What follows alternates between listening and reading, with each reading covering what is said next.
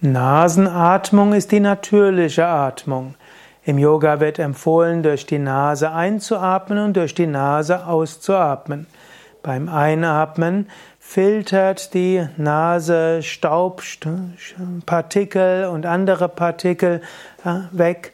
Die Nase die Nasenschleimhäute reichern die Luft mit Flüssigkeit an, also die Feuchtigkeit wird erhöht und die Luft wird etwas gewärmt.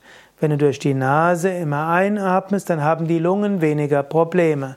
Wer es zur Gewohnheit macht, Nasenatmung zu üben, hat weniger Gefahr für Asthma, für Erkältung, für Husten, Bronchitis, äh, Schnupfen und so weiter. Ist aber nicht nur wichtig, die Nasenatmung beim Einatmen zu üben, sondern es ist auch wichtig, die Nasenatmung beim Ausatmen zu haben. Wenn du ausatmest, dann lösen sich die Schleimpartikel, die, die Staubpartikel, die an der Schleimhaut sind, leicht ab und dann kannst du beim Ausatmen Teile nach draußen atmen.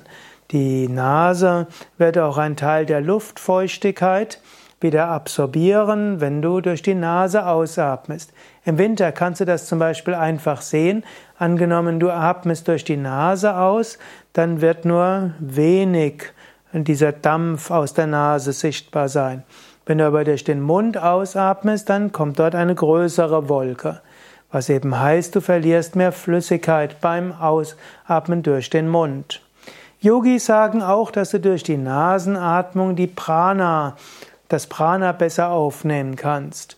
Beim Einatmen werden die Prana-Rezeptoren an der Nase aktiviert und du kannst den Prana, also Lebensenergie, besser aufnehmen.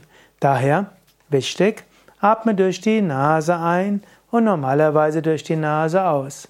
Ausnahme ist natürlich, wenn du sprichst. Ich spreche jetzt zum Beispiel und damit ich beim Einatmen schnell genug Luft bekomme, atme ich natürlich durch den Mund ein. Und genauso wenn ich spreche, atme ich logischerweise durch den Mund. Wenn ich aber Zwischenatmungen mache, dann atme ich auch wieder durch die Nase. Im Yoga macht man die Nasenatmung beim Ein- und Ausatmen bei den Asanas, während dem Sonnengruß, während der Pranayamas, mindestens während der meisten Pranayamas.